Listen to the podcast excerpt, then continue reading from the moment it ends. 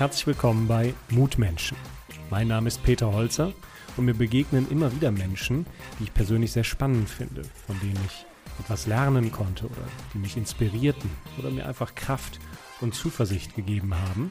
Und damit ich das nicht nur für mich alleine habe, dachte ich mir, ich gründe eine neue Podcast-Serie namens Mutmenschen, damit möglichst viele etwas davon haben. In diesem Sinne, viel Spaß beim Hören.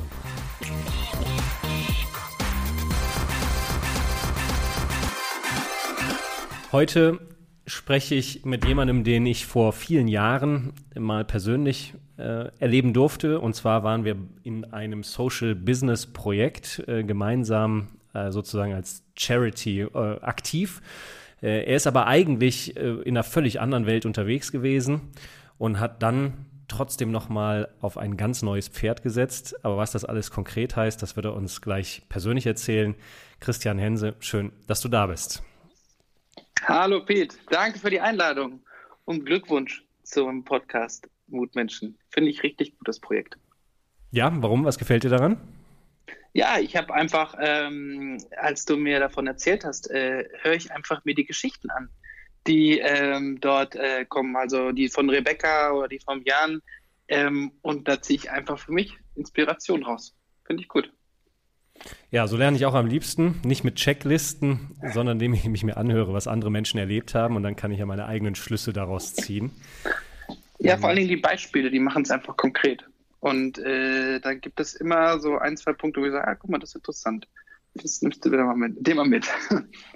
Ja, und du bist ja für mich auch ein Mutmensch. Äh, wir machen dieses Mal das Interview per Skype. Normalerweise mache ich das ja immer persönlich, weil es dann nochmal so eine ja, diese persönliche Komponente hat, ähnlich wie ein Live-Konzert, statt sich auf Spotify anzuhören. Aber du lebst ja jetzt nicht mehr um die Ecke, sondern ein bisschen weiter weg. Ja. Erzähl ja. uns doch mal äh, kurz, was du heute machst, bevor wir dann mal reinschauen, wie du da überhaupt hingekommen bist. Ja, ich bin ähm, mittlerweile in Spanien. Äh, genauer gesagt pendel ich zwischen Madrid, wo mein Familienmittelpunkt ist, und Sevilla, wo unser Geschäftsmittelpunkt ist und bin Geschäftsführer von Universal Diagnostics. Wir entwickeln einen einfachen Bluttest für die frühe Diagnose von Krebs. Und den ersten Krebs, den wir uns sozusagen stellen, das erste Produkt, was wir entwickeln, ist äh, ein Test für den Darmkrebs. Die Idee ist ganz einfach. Äh, du weißt, wenn du ähm, umso früher man Krebs diagnostiziert, äh, umso höher ist die Wahrscheinlichkeit, dass man ihn heilen kann. Und wir wollen äh, so einen Test entwickeln, der uns erlaubt, es früh zu diagnostizieren, idealerweise sogar die Vorstufe davon, sodass wir ähm, Krebs vermeiden können. Und das ist äh, äh, die Idee von Universal Diagnostics.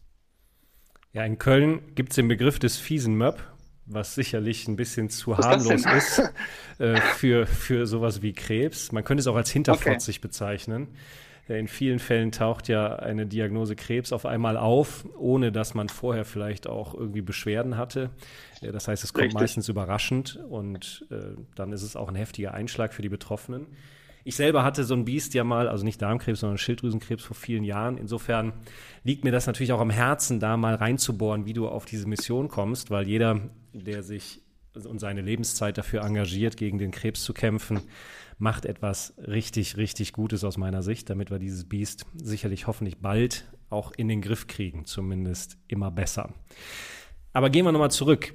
Du kommst ja eigentlich aus einer ganz anderen Ecke, nämlich zu den Leuten, die alle gleich rumlaufen und äh, im dunklen Anzug durch die Gegend huschen. äh, mittlerweile ja alles ein bisschen bunter geworden, aber was hast du denn davor gemacht?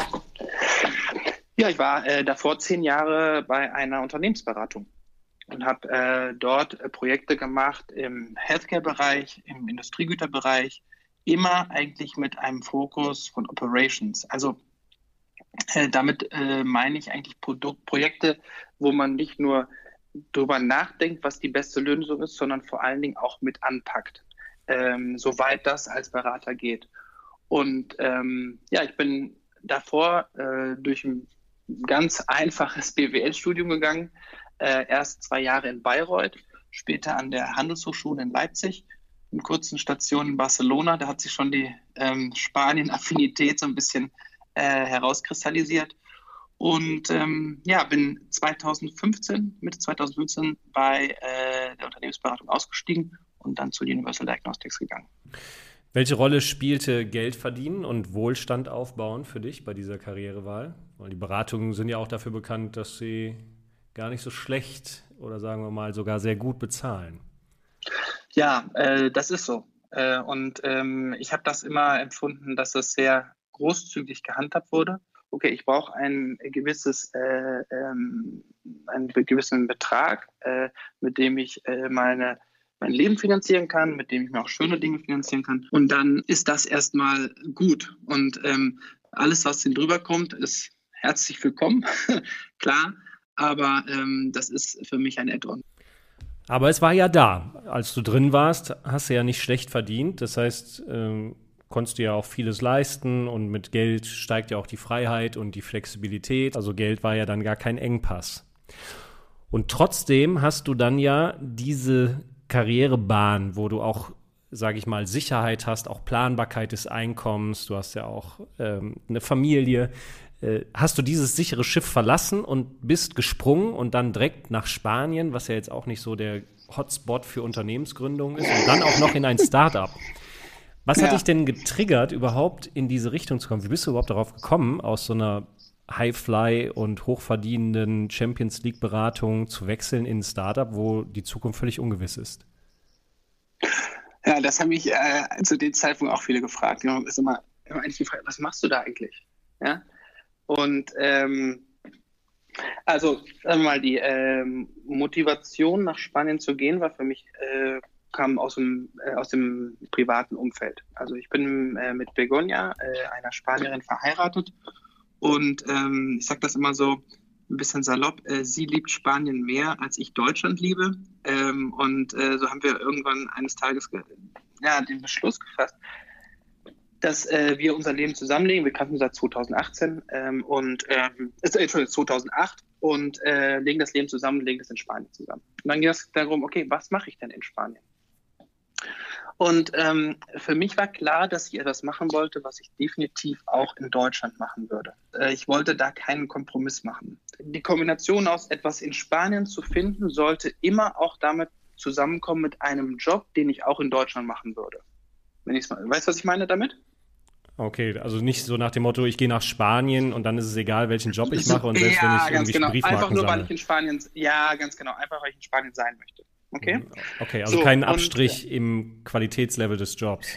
Ja, ganz genau. Das mhm. musste genauso spannend und interessant sein, so dass ich das machen wollte. Und mit dieser Idee bin ich eigentlich dann auf die Suche gegangen und habe einen, ja, einen Kriterienkatalog eigentlich für mich festgelegt, wo ich sage, okay, was ist das eigentlich? Was sind die Punkte, die ich auf jeden Fall dort finden möchte? Und als ich den hatte, ähm, habe ich damals die äh, Gründer dann irgendwann von Universal Diagnostics kennengelernt und dachte, Scheibenkleister. Ja, aber, aber ich wollte ja, gerade sagen, das ja, war ja jetzt nicht irgendwie die sieben Schritte zum Erfolg und du setzt da hin und machst deine Checkliste und dann zack, findest du die richtigen nein, Leute, sondern hab, das war ja nein, eigentlich ein Zufallstreffer, nicht. oder? Weil du warst doch, wo ja, warst du da, hab, in den USA äh, oder wo war also, das? Ähm, genau, äh, nein, auf jeden Fall. Also ich habe ähm, die habe selbst ein Programm gemacht an der Singularity University. Äh, da geht es im Grunde um, das fand ich ein sehr inspirierendes Programm, aus, was sich auf zwei Säulen aufbaut. Einmal ist, wie kann ich, wie können, äh, wie kann ich Technologien, neue Technologien nutzen? Und auf der anderen Seite, wie kann ich, äh, was sind die großen Probleme, die uns äh, als Menschheit wirklich äh, bevorstehen in der Zukunft. Und diese Kombination, ähm, die hat mich damals inspiriert. Und über Singularity University habe ich die Gründer zu UDX kennengelernt. Bis ich dahin gekommen bin, habe ich, ach, irrsinnig viele Gespräche geführt, habe im Grunde genommen verschiedene, versucht, verschiedene Karrierewege für mich zu verstehen, wie andere das gemacht haben und dann auf mich zu gucken, ob ich, ob mir das Spaß macht oder nicht, ähm, ob ich mich dort sehe oder nicht. So, und jetzt hat sich das dann konkretisiert und da gab es dieses Angebot, ein Startup, was die Vision hat, Krebs vorherzusehen oder zumindest früh zu erkennen durch einfache, günstige Tests, um eben den Menschen das Wichtigste zu geben im Kampf gegen Krebs, nämlich ausreichend Zeit, dass man ja. nicht zu spät die Diagnose erst hat, sondern genau. möglichst früh. Und das hieß nach Spanien gehen, aber dann eben auch auf ein Unternehmenspferd zu setzen, auf ein Karrierepferd, wo du ja gar nicht weißt, ob es morgen noch da ist. Ihr seid ja immer noch nicht profitabel. Richtig. Das heißt, ihr müsst immer wieder Richtig. Geld von Investoren finden, die an euch glauben. Richtig. Wie fühlt sich das denn an, diese Entscheidung zu treffen aus der, ich sag mal, finanziellen Sicherheit und schön planbares Einkommen hin zu, holy shit, ich weiß gar nicht, äh, ob es uns in einem Jahr noch gibt? Ja, das ist, ähm, das ist ein Riesensprung. Das ist ein Riesensprung, äh, wo du erstmal nicht weißt, wo du landest. Und du springst ja auch noch runter, weil dein Gehalt ja auch gesunken ist. Ja, klar. Äh, du springst runter und äh, dann kommen äh, Themen auf wie, äh, warum springst du eigentlich ins Krisenland Spanien? Warum denn nicht nach, wenigstens nach Madrid oder Barcelona? Warum gehst du nach Sevilla? Ähm, Hast du eine warum, ungefähre Richtgröße, wie, wie, wie viel weniger du jetzt verdienst in Prozent? Über Geld ähm, spricht man ja nicht in Deutschland, aber vielleicht können wir das ja mal. Ach, so. 70, 70, 80 Prozent. Weniger. Weniger. Das heißt nur noch 20, 30 Prozent von dem, was du vorher hattest? Ganz genau, ja.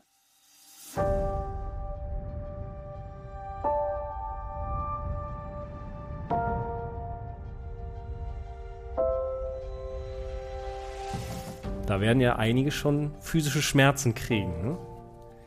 Warum hast ähm, du das denn ähm, trotzdem ja. gemacht? Naja, weil das etwas, sag mal, also das ist einmal das Gehalt. Natürlich hoffe ich, dass in Zukunft äh, über unsere Kapitalbasis da auch mehr draus wird. Das ist, das ist klar und dass wir erfolgreich sind, das ist, dass sich das ausbaut. Aber ähm, für mich war die Aufgabe, daran mitzuwirken, das war das Entscheidende für mich. Und ähm, diesen sage ich mal, meinen Lebensfokus auf etwas zu setzen, wo ich 100% von überzeugt bin, wo ich 100% wirklich einen Beitrag leisten will. Das war mir das wert. Mhm. Und, Aber dieses ähm, Beitrag leisten, ja. ich meine, gucken wir uns mal moderne Unternehmen an, wenn wir so in dieser Startup-Welt sind. Da gibt es dann ja sowas wie Facebook und was weiß ich was, alle möglichen Startups, die versuchen auch in diese Richtung zu gehen. Und dort sitzen ja auch Leute, in diesen Startups, gerade was alles mit Online zu tun hat, die top ausgebildet sind, die viel Erfahrung haben, die genau wissen, gerade wenn es um Psychologie geht, wie der Mensch tickt. Und die nutzen dann ihre ganze Kapazität dafür, die Frage zu beantworten, wie schaffen wir es, dass die Leute möglichst viel Zeit auf unserer Plattform verbringen, möglichst viel mhm. Werbung angucken, mhm. Äh, mhm. anstatt rauszugehen und was zu erleben, vor ihrem Handy rumzudaddeln. Mhm. Damit leistet man ja auch was. Im Zweifel hat man dann auf einmal ein Unternehmen aufgebaut, was eine Milliarde oder mehr wert ist. Ja, aber das ist für mich kein, das ist für mich nicht den Beitrag, den ich leisten will. Also am Ende muss ich ja, muss ich in den Spiegel gucken und sagen, ähm, ist das, ist das wirklich den Beitrag, den, also will ich, will ich damit meine Zeit verbringen, dass andere Menschen mehr Zeit auf einer äh, Social Media Plattform verbringen? Und wenn ich das will, dann ist das, äh, das ist, okay, dann soll ich das machen. Das war es nicht für mich. Also, äh, das ist mir einfach, damit verbringen, möchte ich nicht meine Zeit bringen, verbringen. Es ist, das macht für mich keinen Sinn. Mhm. Äh, das, ist ja, glaube ich, ein ganz interessanter Wendepunkt in so einer persönlichen Entwicklung. Das hat ja was mit, mit Ego auch zu tun. Ich meine, es gibt sogar eine Forscherin, ich glaube, die ist aber leider mittlerweile verstorben, die sich mit der Ego-Entwicklung auseinandergesetzt hat und die sagt, es gibt verschiedene Phasen. Ich meine, es neun, sind neun Stufen. Äh, und die Phase, wenn ich einfach nur an mein Geld denke und erfolgreich werden, Unternehmen aufbauen, hohe Bewertung, das ist ja alles noch sehr auf Ego zentriert nach innen. Also was mir mhm. persönlich wichtig ist. Mhm. Du hast ja da so eine, so eine Grenze überschritten, indem du dir sagst, ja, es muss was geschaffen werden, aber es muss vor allen Dingen auch wichtig für andere Menschen in der Welt sein. Es muss äh, grundauf positiv sein. Das mhm. ist das Wichtige für mich. Ja. Sonst, mhm. äh, äh, ich muss da aufstehen und denken, äh, das macht Sinn. Das war für mich unglaublich wichtig. Und bleibt es, bleibt es auch. Wir haben uns ja ähm, ohne da jetzt zu tief reinzugehen, äh, aber zumindest bleiben wir mal bei dem Thema. Wir haben uns in der, in der Social Business Welt ja kennengelernt. Äh, ja. Da habe ich mal reingeschaut, weil mich das grundsätzlich interessiert hat, diese, was du ja auch jetzt beschrieben hast, diese Sinnfrage. Also nicht nur einfach Geld verdienen und, und fürs eigene Portemonnaie sorgen, ja. sondern irgendwas beitragen, was die Welt ein bisschen besser macht. Ja. Und da fand ich Social Business super. Das, was mich in dieser Community dann doch ein bisschen überrascht hat, ist, dass das Social für die meisten viel wichtiger war als das Business. Das heißt, mhm. so dieses wirklich was leisten und etwas aufbauen, was autark auch funktioniert, also ein, ein funktionierendes Geschäftsmodell, was dann gerne auch Social Rendite, also was Gutes für die Welt äh, tut und abwirft. Aber da fehlte mir immer dieser Business-Aspekt. Du bist ja jetzt auch nicht in einem klassischen Social Business, sondern hast ja. ja. sozusagen dein eigenes Social Business gebaut, nämlich ein Business, was profitabel werden soll, aber was gleichzeitig auch einen Social Aspekt hat, nämlich diesen Krebs zu bekämpfen. Richtig. Ähm, ist das für dich sowas wie ein Social Business äh, oder, oder, warum bist du nicht in dieser Community geblieben? Da gibt es ja dann auch verschiedene Treffen und hin und her. Äh, du hast ja so deinen eigenen Weg gemacht. Oder ist das völlig losgelöst davon und einfach nur Zufall, dass es jetzt so geworden ist? Ähm, nein, äh, nein, also ich habe aus der Social Business, äh, meiner Social Business Zeit äh, und der Zusammenarbeit mit äh, Junus und dem Team in Deutschland, aber ich, äh, das war einer dieser Kriterien, die nachher für mich rausgekommen sind. Das hat mir irrsinnig viel Spaß gemacht ähm, und es hat mich erfüllt. Und äh, des, daraus kam sag mal, für mich die Erkenntnis, wo ich sage, okay, wenn, ich, wenn das so ist, was ist das, was dich erfüllt? Was macht den, was macht den Sinn da für dich aus? Und das ist das, ist der Social Impact. Ja, das ist das. Und das habe ich daraus mitgenommen. Aber äh, ich gebe dir völlig recht. Ähm, ich, äh, das, also, dass das ein Unternehmen sein muss, das mit äh, das konsequent, äh, sag ich mal, diese äh, Vision verfolgt und äh, mit dem gleichen Ehrgeiz, mit der gleichen ähm, ja, Vorangehensweise wie, normal, wie andere Unternehmen das machen, das ist für mich wichtig. Weil ich habe das Gefühl, dass ich dadurch ähm, ja, kommt ein anderer Zug rein, kommt ein anderer Drive rein ähm, und eine andere Verbindlichkeit, als das, sag mal, in einem reinen sozialen Projekt für mich ist. Ich habe damals immer gedacht, und ich finde das auch heute noch der Fall, wirklich äh, sag mal, äh, Social Impact Unternehmer zu finden, ist nicht leicht, weil die Kombination äh, ist, ist unglaublich herausfordernd und, und glaube ich, schwer zu erfüllen. Und ähm, das äh, habe ich eine unglaublich hohe Anerkennung und äh, äh, Respekt vor. Äh, wenn du genau hinguckst, ähm, findet man nicht so viele. Ähm, und äh, Wobei es ja eigentlich einfach wäre, oder? Weil, Wie meinst du das? Äh, ja, diesen Social Impact bedeutet ja eigentlich nur übersetzt, ich muss Nutzen stiften für andere. Und wenn ich mir dann überlege, dass der Nutzen eben nicht sein soll, dass die Leute möglichst viel Zeit auf ihrem Handy rumdaddeln sollen, sondern der Nutzen einfach mal was anderes ist, was sinnvoller ist, was die Welt ein bisschen besser macht, sodass wenn ich gehe und sterbe, der Planet oder unsere Gesellschaft ein bisschen besser ist. Und wenn es nur ein kleines Puzzleteilchen war, es muss ja nicht jeder direkt äh, eine Weltrevolution starten, dann haben wir ja schon diesen Social Impact. Und das ist ja nichts anderes als Nutzen. Und, und Nachhaltigkeit, diesen Begriff gibt es da ja auch, aber auch das ist ja so abgedroschen. Ne? Äh, nachhaltig klingt ja direkt so wie Öko. Nur Nachhaltigkeit, die, diese Forscher äh, unterteilen das ja auch in drei Begriffen. Das eine ist die finanzielle Nachhaltigkeit, das kennen wir im klassischen Business. Das andere ist die ökologische Nachhaltigkeit, also Thema Umwelt, Ressourcen, Recycling, Credit to Credit, ähnliches. Und das dritte ist die soziale Nachhaltigkeit. Also das Menschliche, dass wir hier nicht immer reicher werden in einem kleinen äh, Segment und die Masse der Menschen äh, einfach immer ärmer wird. Oder dass ja. man, ich sag mal, benachteiligte Menschen integriert und, und ihnen eine Möglichkeit gibt, am, am gesellschaftlichen Leben teilzuhaben. Und wenn man das alles zusammenfasst und in einen neuen Begriff geht, dann geht es ja eigentlich nur darum, Nutzen stiften und als Unternehmen zukunftsfähig sein. Ja, und äh, aus meiner Sicht äh, müssen wir viel stärker in diese Richtung gehen äh, und müssen uns darauf konzentrieren. Und ich meine, ähm, Aber was können wir denn äh, dafür machen? Weil es sind ja zwei Sachen, was wir da brauchen. Das eine ist mehr Mut bei den Menschen, dass sie sich trauen, so wie du, eben auf solche unsicheren Pferde zu setzen. Heißt mhm. Selbstständigkeit, Unternehmertum. Mhm. Äh, und das andere ist ja auch das Sensibilisieren dafür, dass es eben Sinn macht, im Anführungszeichen und im weitesten Sinne, auch etwas Sinnvolles mit den Unternehmen zu tun, wenn man schon Geld verdient. Was können ja, wir denn da also, machen, damit äh, da mehr kommt? Ja, also ich finde, äh, mehr Mut haben äh, ist, äh, was du sagst, der erste Punkt, der ist essentiell und ich glaube, da müssen wir insbesondere psychologische ähm, Barrieren in uns selbst überwinden. Also die Barrieren, die ich gefühlt habe, äh, genauso, oder die auch mal, von außen, von Freunden, Bekannten an mich herangetragen wurden nach dem Motto, warum Spanien, warum Andalusien, warum gehst du in die Krise, warum in die Unsicherheit und so weiter und so fort. Aber gehen wir da mal rein, dieser Moment. Ja. Du, irgendwann musstest du ja die Entscheidung treffen, das heißt, die Würfel ja. mussten fallen. Was ging denn da in dir, was war denn da in dir los? Also ich, hattest du da Angst oder war das nur Euphorie? Oder Angst sagen wir Männer ja nicht, ne? Respekt vor der Situation oder was hast du da gefühlt? ähm, sag ich mal, du musst, ähm, was habe ich gefühlt? Natürlich hast du, machst du dir Sorge, hast du Angst. Ähm, hast du einen Heidenrespekt.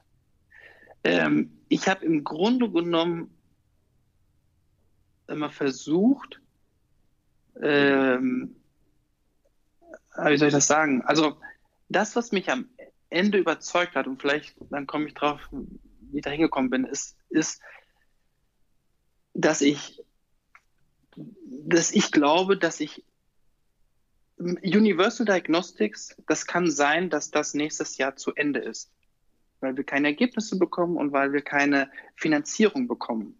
Da ist das vorbei. Natürlich steht man dann vor einem Nichts. Aber ich, ich, äh, ich konzentriere, ich, in meinem Kopf versuche ich nicht auf dieses Nicht zu schauen, sondern ich schaue auf das, was sich durch Universal Diagnostics bei mir persönlich getan und was, was daraus gekommen ist. Ich habe, mein Gott, ich habe äh, an Innovationen gearbeitet ähm, oder ich habe, ich, ich arbeite an Innovationen. Ich bin in einem Startup, was glaube ich, die Kombination, das ist, so werden wir in Zukunft viel mehr Innovationen erschließen und ich glaube, das ist eine super Erfahrung. Ich habe mir ein Netzwerk aufgebaut äh, von Leuten, die viel cleverer und viel smarter sind als ich und wo sicherlich zusätzliche Türen aufgehen, wenn sich Universal Diagnostic äh, schließen sollte. Und das ist das eigentlich, was, was mir die Sicherheit gibt, ähm, A, rational zu sagen, hey, du, das, was du machst, ist relevant, nicht nur für UDX, sondern auch danach. Und auch die emotionale Sicherheit zu sagen, hey, äh, fokussiere dich darauf, weil das, das ist das wird, die, das wird die Stabilität deiner Karriere geben, wenn man mal das, wenn ich es mal so sage. Also ähm, von daher sage ich mal, das Risiko, ähm, was viele dann natürlich inter, äh, darin in diesen Schritt herein interpretiert haben, womit die auch immer wieder, die, die mir immer gestellt werden. Am Ende sage ich mir, das, was ich mache, ist relevant. Wenn UDX zugehen sollte, worauf ich, woran ich fest arbeite, dass es nicht passiert. Aber wie gesagt, das wissen wir nicht. Aber dann gehen andere auf. Und das ist deswegen ich mit vielen von meinen Kollegen, die äh, in der Beratung sind oder in ähnlichen Jobs, die mich fragen, ey, mein Gott, also da ist ja ein Riesenrisiko eingegangen, warum machst du das eigentlich? Da sage ich mal, naja, überleg mal wirklich, was das Risiko ist.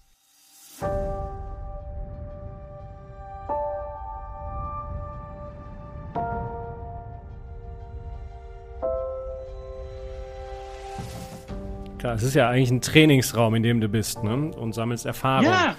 Und ich ja, sag mal, natürlich. ein Szenario wäre einfach, äh, es klappt nicht und du gehst einfach wieder zurück und die Beratung nimmt dich, weil du mit Kusshand zurück, weil du ja sowieso schon gut warst und jetzt mit noch mehr Erfahrung wieder zurückkommst. Ja, entweder das oder ähm, guck mal, ich habe so viele andere Unternehmer äh, im Healthcare-Bereich kennengelernt. Oder warum äh, wird es nicht Sinn machen, dass ich auf die äh, Investorenseite gehe? Oder äh, macht Sinn, dass ich vielleicht in, in einen Konzern gebe, in den Venture-Arm, der Healthcare-Startups betreut? Oder, oder, oder. Und äh, mal so äh, tun sich viele Dinge auf, die, ähm, als ich den Schritt nach zu UDX damals gegangen bin, den habe ich nicht gesehen. Äh, ich meine Gott, es kommen Ärzte auf mich zu, die sagen, wir haben eine Idee, die würden wir gerne in Unternehmen umsetzen. Können Sie mir nicht helfen, Herr Hense? Mhm. Äh, kann ich im Moment nicht. Aber ich, und das ist auch völlig egal, dieses Thema. Das Essentielle dabei ist, es tun sich so viele Türen auf. Und äh, das ist oft, das ist das, was ich vorher nicht gesehen habe und wo ich jetzt sage, also das Risiko dieses Schrittes ähm, äh, ist an der einen oder anderen Stelle dann doch nicht so hoch, wie ich das ursprünglich gedacht habe oder wie es vor allen Dingen auch an mich herangetragen wurde. Klar, es ist ja auch viel Kopfkino, ne? Wenn ich zurückdenke Richtig. an damals, ich habe ja in der Finanzbranche gearbeitet und war dann einfach unzufrieden, Stichwort Sinnhaftigkeit meines Tuns, äh, mhm. und habe trotzdem nicht gewechselt. Obwohl ich unzufrieden mhm. war, obwohl ich auch zu viel Zeit mit dem Job verbracht habe und äh, darunter auch meine Famili Familie gelitten hat. Ich brauchte dann den Tritt in den Hintern äh, durch diese Diagnose Krebs. Damals habe ich eben gemerkt, meine Lebenszeit ist endlich und mir dann ja. diese Fragen gestellt. Und dann war für mich einfach erstmal nur klar, ich muss da raus. Und ich wusste auch gar nicht, wohin. Ich wusste nur, mhm. ich muss irgendwas machen, was sinnvoll ist.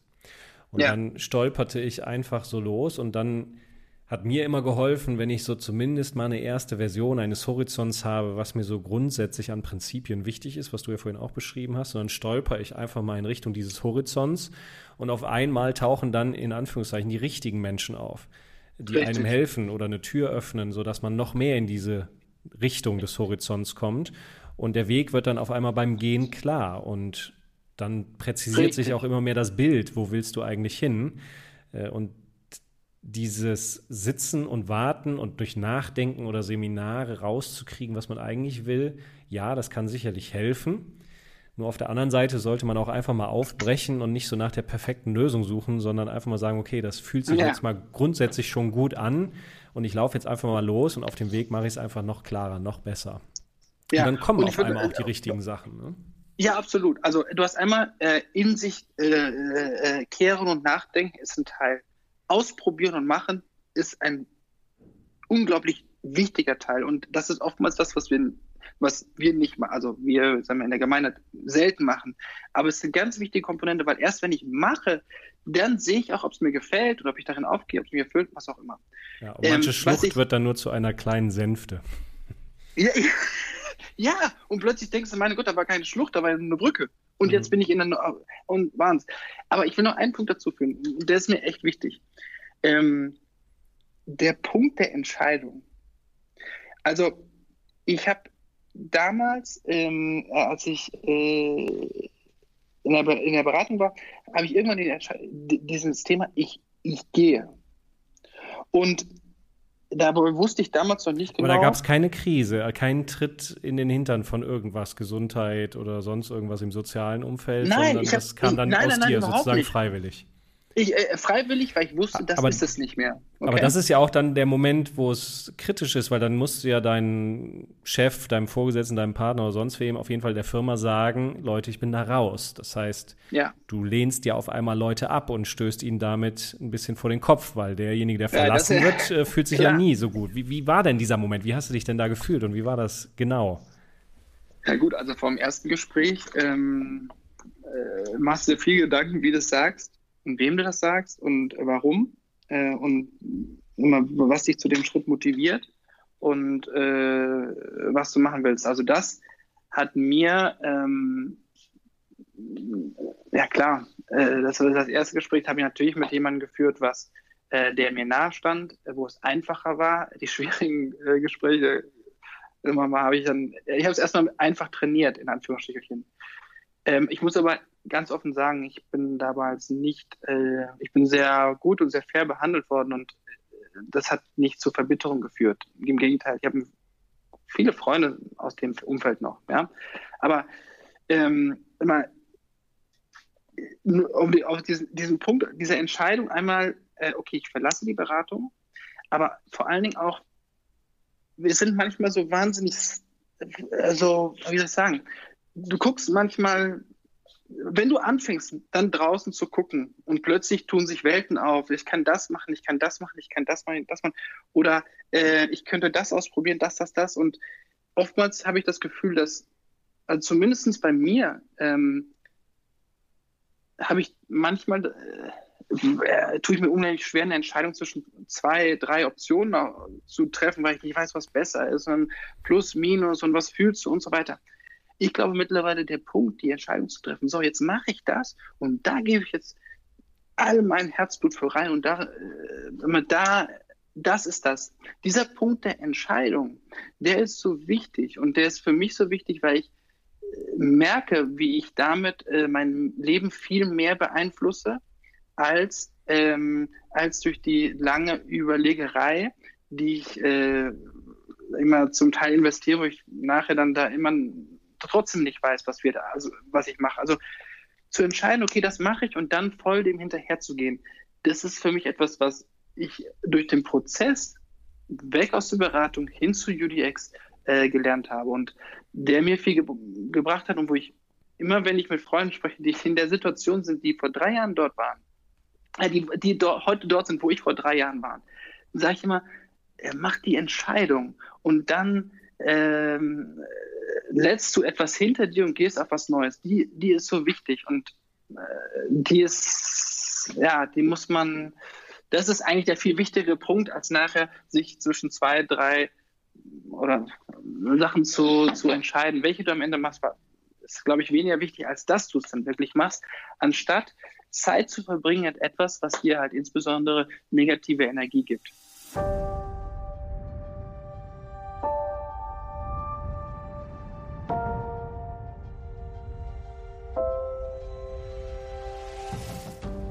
Definitiv. Für mich hat sich aus meinem Weg und diesen, dieser, gerade diesem Wendepunkt damals und das Thema Entscheidung treffen auch eine Sache rauskristallisiert, die jetzt auch immer klarer wird in meiner Arbeit, wenn ich zum Beispiel Veränderungsprojekte als Partner begleite in Familienunternehmen. Und das ist das Motto Gegenwart machen. Die Vergangenheit Was ist sowieso vorbei. Die Vergangenheit ist vorbei, die können wir nicht mehr ändern. Die ah, Zukunft ja, genau. Ist aber auch ein abstraktes Konstrukt, die gibt es ja eigentlich gar nicht. Wir können Annahmen treffen über die Zukunft. Wir können daran Richtig. glauben, dass etwas kommt in der Zukunft, aber eigentlich gibt es sie gar nicht. Wenn ich meinen Hund frage, gibt es Zukunft, da guckt er mich nur blöd an und weiß gar nicht, was ich meine. Ja, das, das deswegen, wir bei unseren Kindern, Kindern auch so, genau. Ja, genau, die können das alle gut. Ja. ja aber ja, wenn wir genau. erwachsen werden, dann neigen wir dazu, entweder in der Vergangenheit zu hängen oder äh, uns Gedanken über die Zukunft zu machen. Dabei ist das Einzige, was wir wirklich gestalten können, und das ist das Stärkste, was wir Menschen machen können, Gegenwart machen. Ja. Und diese heutigen Entscheidungen, jeder einzelne Schritt, den ich heute gehe, der beeinflusst dann ja auch die Frage, in was für einer Zukunft landen wir eigentlich. Und wie wir ja sehen, hast du ja. eine mutige Entscheidung getroffen. Und selbst nach drei Jahren, du lebst noch und du bist am Lachen und es geht dir gut. Äh, genau. Äh, auch auch wenn es weniger Geld ist, gibt es andere Dinge, die dich erfüllen und Geld kommt dann später mehr oder weniger. Das ist ja auch erstmal völlig egal. Im Zweifel gibt es da ja auch Richtig. genug von auf der Welt. Und insofern äh, freue ich mich, dass du uns an dieser Geschichte hast teilhaben lassen, denn äh, sie zeigt uns, dass es geht, wenn man denn den Mut hat, die Entscheidung zu treffen und dann einfach mal loszulaufen. In diesem Sinne, Christian, vielen Dank für die Einblicke. Und hast du zum Abschluss denn noch eine Sache, die du, wenn du so an deinen Lebensweg mit dieser Entscheidung äh, und dem, was du bis heute erreicht hast, so erlebt hast, wenn du darauf zurückguckst, was du für dich mit deinen 27 Jahren, Smiley, Lebensjahren Erfahrung, äh, was du da so an Resümee oder an, an stärkster Lektion für dich raus mitgenommen hast? Also das Thema in der Gegenwart äh, leben, was du gerade gesagt hast, ist, das, das, beschreibt das sehr gut. Ähm, Vergangenheit ist Vergangenheit und Zukunft, mal gucken, was kommt. Das, äh, wir stellen uns das viel linearer vor, als es ist. Eben heute zu leben, die Entscheidung zu treffen, aktiv äh, sich zu überlegen, mit was verbringe ich meine Zeit täglich. Das führt triggert bei mir immer wieder das Hinterfragen, bist du noch auf dem richtigen Weg? Und ich glaube mittlerweile, dass Zeit das einzig wirklich, äh, das ist das Einzige, was ich nicht habe oder was mir eigentlich aus den Händen ringt. Und deswegen immer sich zu sagen, okay, wenn ich montags wieder losgehe. Wird jede Sekunde was, weniger, ja? Ja, das, die, die Zeit läuft ab. Ja, klar. Und wie kann ich also das, was mir bleibt, so gut wie möglich nutzen? Mhm. Das ist, ähm, jedenfalls mich macht das, macht es mich immer wieder wach, ähm, spornt mich an, motiviert mich und bringt mir, sag ich mal, meine Grundenergie äh, zu sagen, hey, mach was Sinnvolles, mach was Sinnvolles. Ja, auf jeden Fall. Äh, wir wissen das ja alle, dass Lebenszeit äh, begrenzt ist. Aber die Frage ist ja, ob wir uns auch tatsächlich so verhalten, dass wir damit zeigen, dass wir es wirklich verstanden haben. Ich bin ja noch zweimal im Jahr immer zum Routine-Check, äh, ob mit meinem Tumor alles in Ordnung und ruhig ist. Das ist immer wie ein Klosteraufenthalt, das erdet mich und erinnert mich immer wieder dran. Auch meine ja. Zeit ist endlich. Äh, und insofern gebe ich mir auch immer wieder Mühe, wirklich nur das zu tun, was sinnvoll ist, was nicht nur Staub aufwirbelt, sondern Spuren hinterlässt. Das klappt mal besser, mal schlechter. Aber das ist ja auch das Schöne am Menschsein. Wir müssen nicht perfekt sein. ich finde auf jeden Fall, du bist da auf einem sehr sinnvollen Weg und ich wünsche euch bei der Bekämpfung des Krebs äh, alles, alles Gute und vor allen Dingen den Erfolg und die Durchbrüche, die uns allen helfen, dass wir dieses Biest ausrotten. Danke. Vielen, vielen, vielen Dank. Äh, es hat Spaß gemacht. Ja, Christian, Kraft und Stärke für den Weg. Hat mir auch Spaß gemacht. Bis zum nächsten Mal. Danke, alles Gute. Bis Ciao. dann. Tschüss.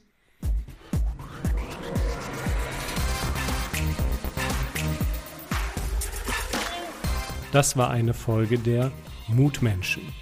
Wenn Ihnen der Inhalt gefallen hat, dann habe ich noch zwei Tipps für Sie. Schauen Sie doch mal auf meine Homepage www.peterholzer.com.